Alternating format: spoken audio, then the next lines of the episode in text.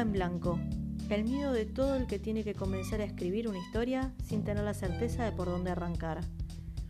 Y si además la historia se transforma en el puente para unir marcas con sus audiencias, mucho más desafiante.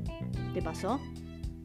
Hola, soy María Blembriasco y en este podcast vamos a ir al hueso de las principales estrategias del marketing digital. Bienvenidos a Me hacen falta vitaminas. En el capítulo de hoy, storytelling y embudo de conversión. La historia que se hace carne.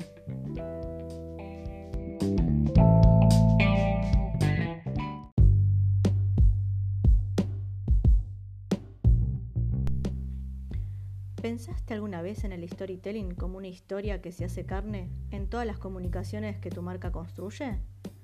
Parece mucho más desafiante que la hoja en blanco, ¿no? Pero en realidad, si lo vemos de esa manera, nos puede ayudar a estructurar y ordenar mejor la estrategia de construcción y de implementación de nuestras comunicaciones, del qué y del cómo.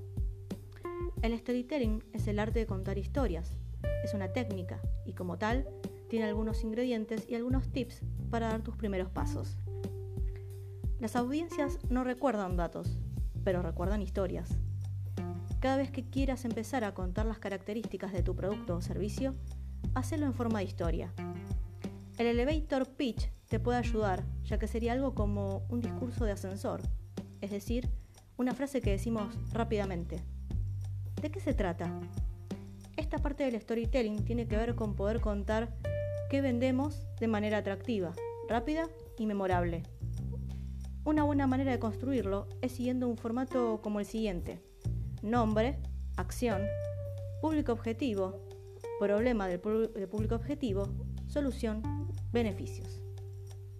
Esta técnica te va a servir si estás presentando tu producto y cuando diseñes el marco del storytelling general, puedes incluir estos elementos cambiando el nombre por el de un personaje principal que será representativo de tu buyer persona, es decir, de tu cliente ideal.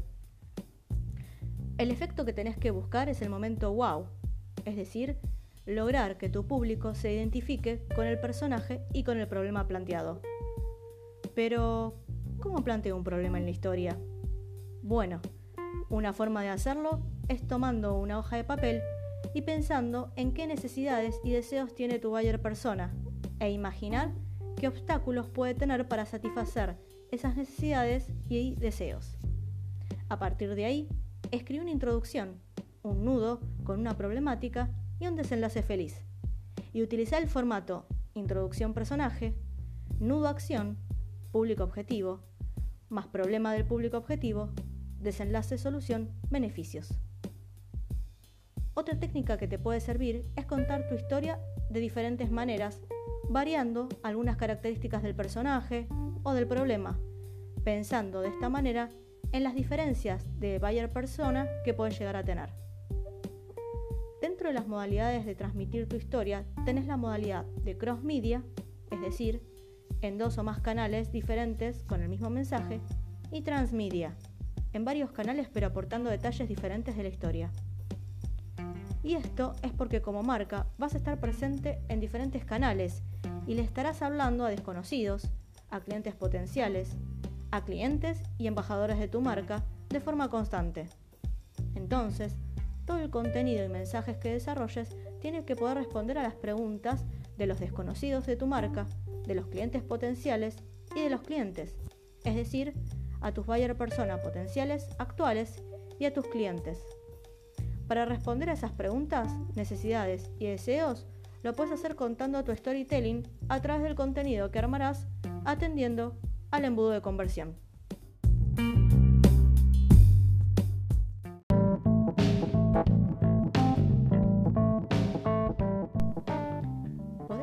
Decir que el contenido que responde a cada una de las etapas del embudo de conversión debe hacerse teniendo en cuenta el storytelling? ¿La historia? Es una buena forma de verlo y de hacerlo el embudo de conversión es la representación gráfica de todas las etapas que atraviesa un cliente, desde antes de conocernos hasta convertirse en un cliente súper fidelizado. En cada etapa debemos, como marca, poder acompañar a los extraños interesados en nuestra solución y ayudarlos a convertirse en clientes. Para eso también existen algunos tips que podemos resumir en cinco pasos. Mapea tus canales, sitio web, Instagram, chat. Definí en qué canales le vas a hablar a los extraños, en qué canal a los clientes potenciales y en qué canal a los clientes. Definí con qué contenido les vas a hablar a extraños, a clientes potenciales y a clientes. Busca fuentes de información, desarrolla y planifica la publicación del contenido según los principios del storytelling para cada uno de esos canales y con el formato acorde para extraños, clientes potenciales y clientes. Definí qué acción indicará el pasaje de extraño a cliente potencial, por ejemplo, completar un formulario en el sitio web, y de cliente potencial a cliente, la compra desde ya. Y listo, ya tenés todo para empezar.